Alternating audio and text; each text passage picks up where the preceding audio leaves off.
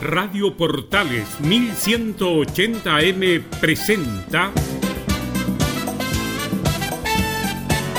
Al día con Portales.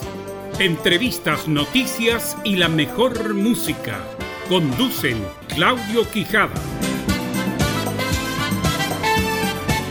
Día viernes un nuevo encuentro para compartir como siempre la actualidad y la buena música al día en Portales a través de la señal 2. Soy Emilio Freixas, un placer, un gusto, un agrado, un privilegio compartir esta edición de día viernes 5 de junio de 2020. No queda nada para cumplir 60 años junto a ti, 60 años compartiendo lo mejor de lo nuestro. Vamos con la portada musical y empezamos de inmediato el desglose de lo que nos dejó la presente jornada. Bienvenido.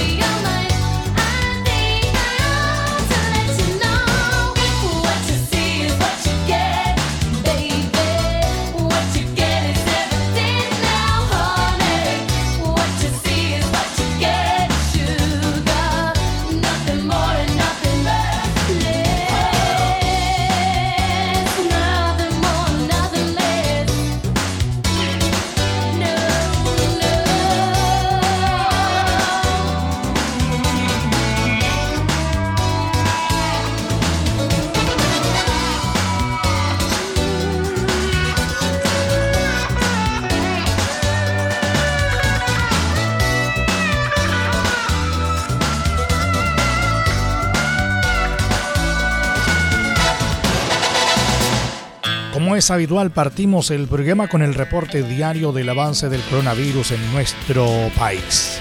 Chile volvió a romper el récord de muertes por coronavirus en 24 horas al reportar 92 nuevos decesos según el balance entregado la mañana de este viernes desde la moneda. De ellas, 72 corresponden a pacientes con síntomas que fallecieron con un test de PCR pendiente. Con esto, el total de personas que han perdido la vida llega a los 1.448. Asimismo, se anotaron 4.207 nuevos contagios, 3.790 de ellos con síntomas y 417 asintomáticos, por lo que desde el inicio de la pandemia se han registrado 122.499 infectados por el virus. La zona más golpeada sigue siendo la región metropolitana, al concentrar 3.176 de los casos de las últimas horas. Más atrás le sigue Valparaíso con 249 y Tarapacá con 155. En tanto, los pacientes conectados a ventilación mecánica pasaron de 1.261 a 1.291, mientras que aquellos en estado crítico de salud disminuyeron de 354 a 337. El corte de las cifras se realiza, como es habitual, a las 21 horas del día anterior, es decir, los números dados a conocer durante esta jornada corresponden a los casos confirmados hasta el jueves a esa hora.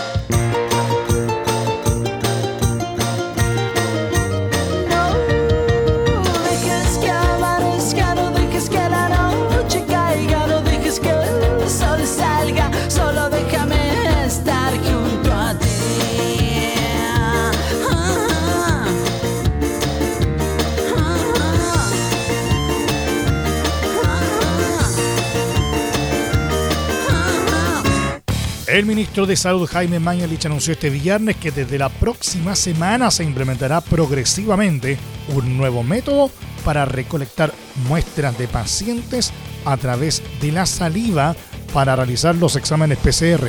Esperamos que sea la norma general a fines del mes de junio. El testeo de PCR mediante el uso de muestras de saliva sostuvo. Asimismo, mencionó que están en conocimiento de que la saliva produce una información incluso más sensible que el hisopado bronquial, que es meter una sonda, un algodón en el árbol bronquial o faringio. Según el ministro, este nuevo método tiene más seguridad para personal, produce más eficiencia, porque las personas en la práctica se autoadministran la toma del examen a través de la saliva en un frasco que es manejado con todas las providencias, con toda la seguridad del caso. En razón de lo anterior, la toma de la muestra sería más rápida, pues no habría que esperar a que un profesional de la salud realice la recolección de fluidos a través de un hisopo, el que actualmente se introduce por la nariz del paciente o vía oral.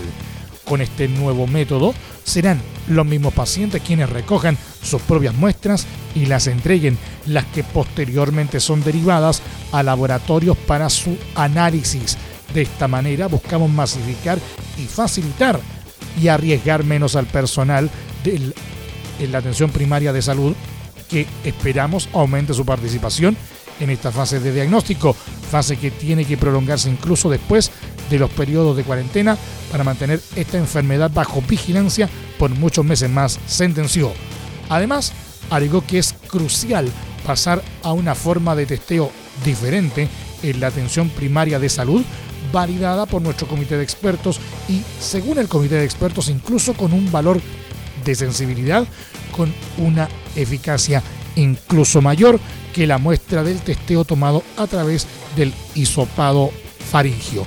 Queremos que se habiliten durante la próxima semana red de locales, sala de espera, salas especiales, donde las personas entren, se autotomen el test Quiero decir, aquí está su frasco para la muestra. La persona que los atiende sea una por 20, no un funcionario que tiene que hacer una muestra y demorar, sino que siéntese por favor separados. Aquí están las muestras, por favor llénela de secreciones de saliva hasta un tercio del frasco, ciérrela. Agregó. La persona que recibe está con guantes. Las etiquetas las entrega. Esto, estamos seguros, es así. Va a acelerar enormemente la velocidad del proceso de toma de exámenes y es el motivo fundamental por el cual queremos pasar a esta nueva modalidad de toma de exámenes PCR, indicó.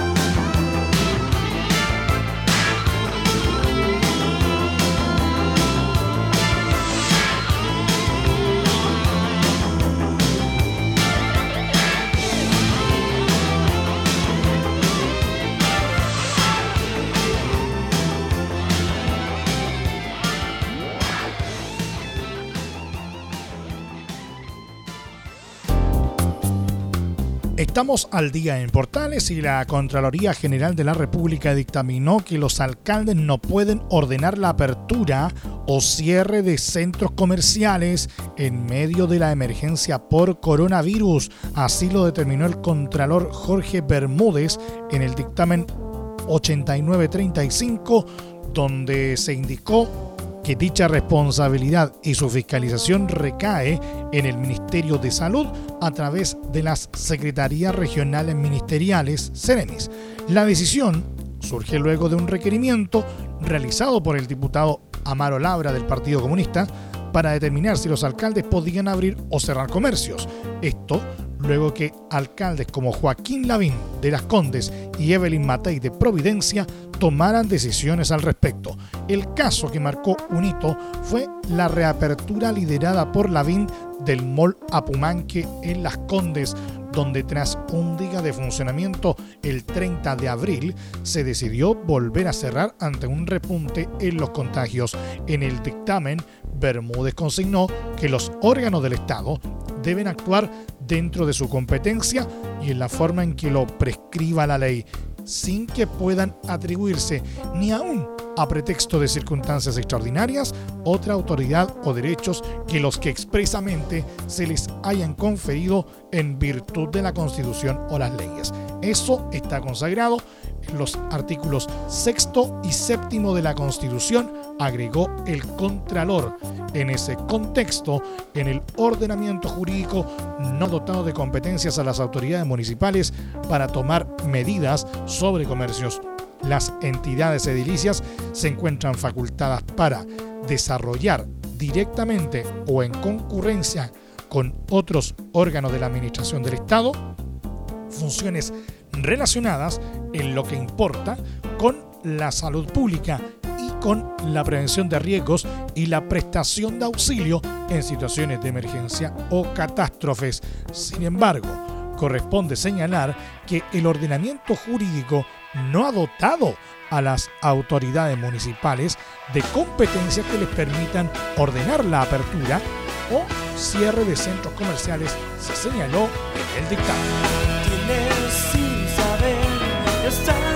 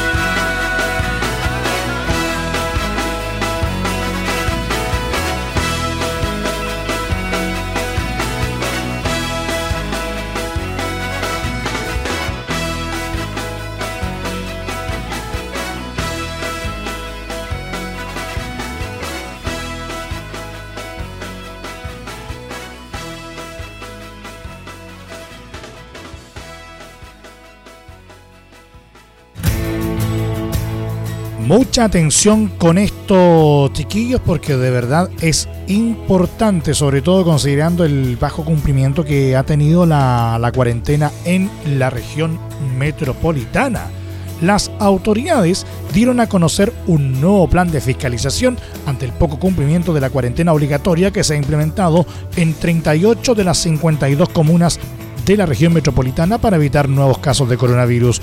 El gobierno, por ejemplo, indicó que el Ministerio de Transportes junto a Canabineros armaron un equipo especial de fiscalizadores para ampliar el rango de fiscalización a los vehículos que transitan por la capital. La subsecretaria de Catherine Martorell además señaló que se van a restringir los permisos de trabajo. Significa que la forma en que se va a fiscalizar y la forma en que se van a otorgar va a ser única. No vamos a tener más credenciales ni carnet de identidad. Ahora la forma va a ser a través de un permiso único, a través de comisaría virtual, añadió esto debido a que antes los trabajadores de empresas esenciales durante el día podían utilizar el carnet de identidad y una credencial para salir. Apunta a que no malutilicen las credenciales para realizar trámites personales o personas que están realizando teletrabajo y utilizan esta herramienta para salir, añadió Martorell. Aseguró que esto facilitará la verificación de que quienes obtienen estos permisos efectivamente trabajan en las empresas que han sido declaradas como esenciales en la pandemia. Además, sumó que la fiscalización será más fácil porque el permiso va a ser uno solo y va a estar conectado a todas las plataformas tecnológicas que tienen nuestros policías. De acuerdo a lo explicado, cada una de las empresas tendrá que pedir estos permisos para sus trabajadores. Esta nueva normativa será puesta en marcha a partir de la próxima semana.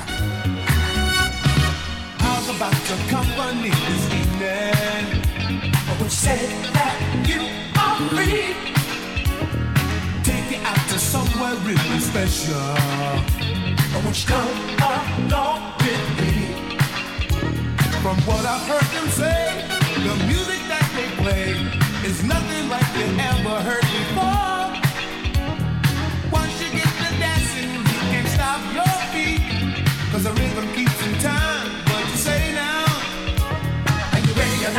It's only up the street. Everybody's dancing, and everybody's on the beat. I'm a begging you now, it's where we to be. Everybody's dancing, and everybody's on the beat. Are you ready or not? It's only up the street. Everybody's dancing, and everybody's on the. Say that you'll accept this invitation.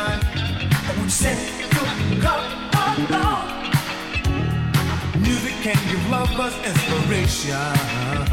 It's just a place where we belong. Nobody has a care, but there's music in the air. It's nothing like you ever seen before. People dancing all night long. Won't you say you got the time? Wanna go there? Are you ready or not? It's only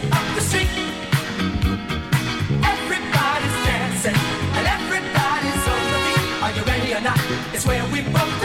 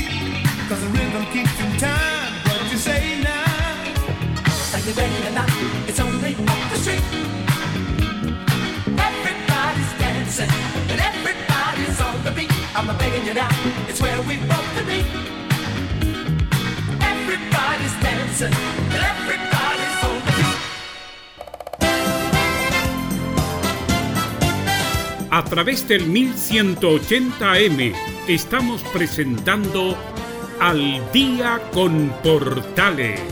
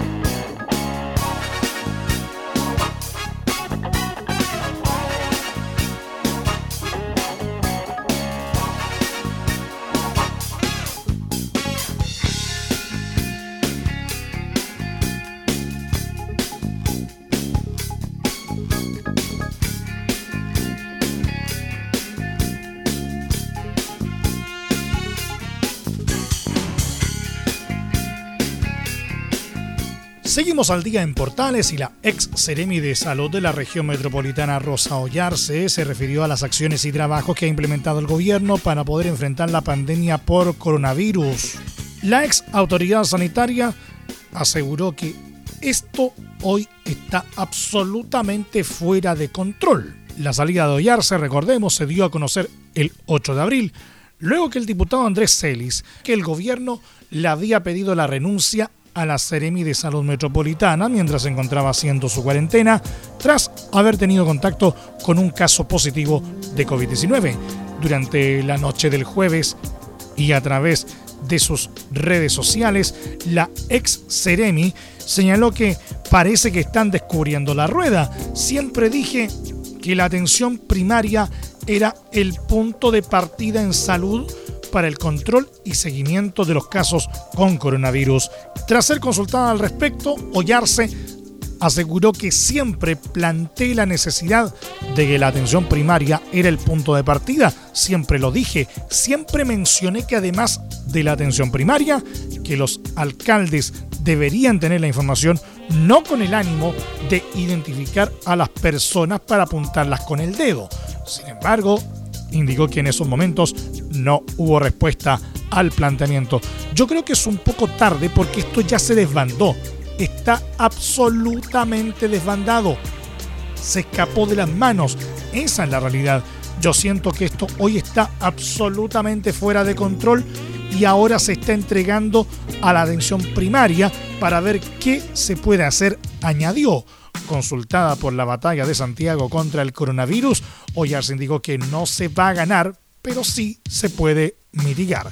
Tras la inclusión de la atención primaria, se reconoció que lo que se está haciendo ahora me parece bien. Se está llegando a la atención primaria, pero en este momento son medidas para mitigar.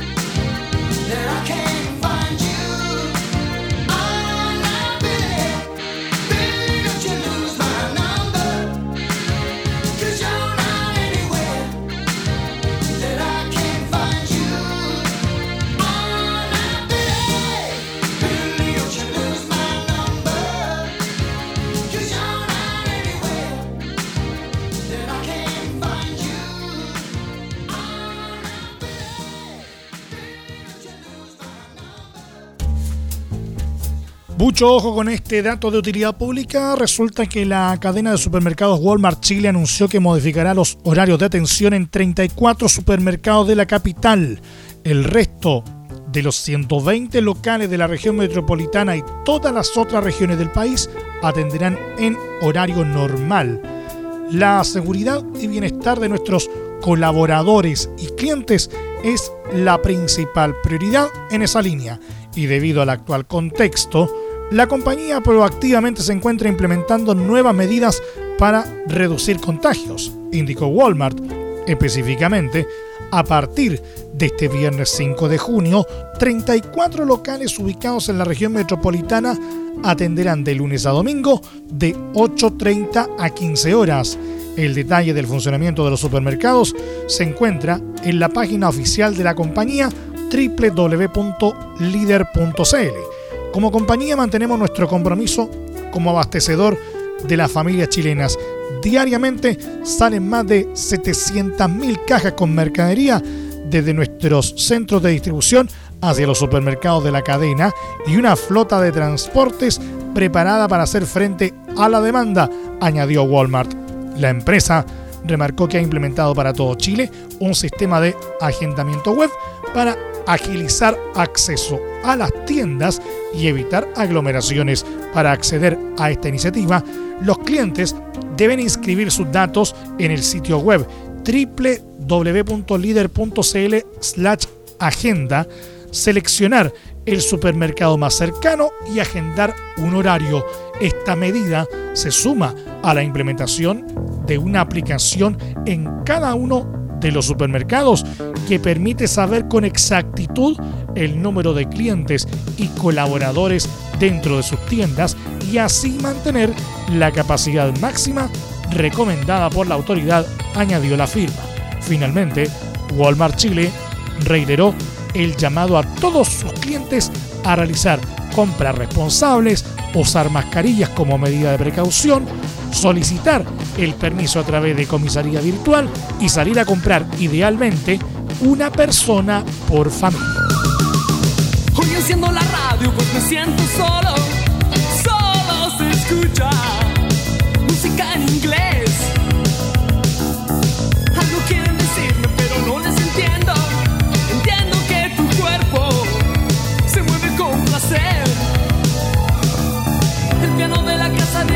lleno de polvo.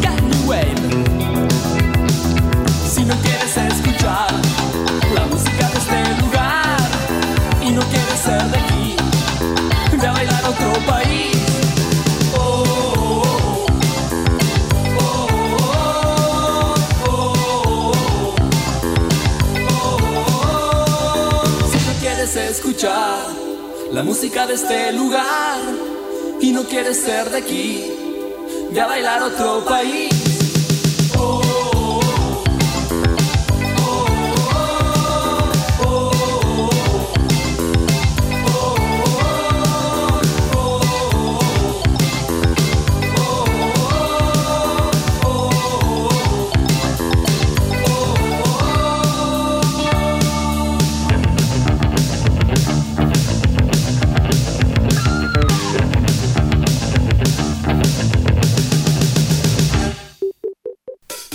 Sindicato de Trabajadores de Correos Chile, Sintech, comunicó que la empresa está realizando despidos masivos, suprimiendo sucursales y buscando estrategias para externalizar servicios claves para la ciudadanía, sobre todo en pandemia, y que por años han sido parte del sello de la estatal.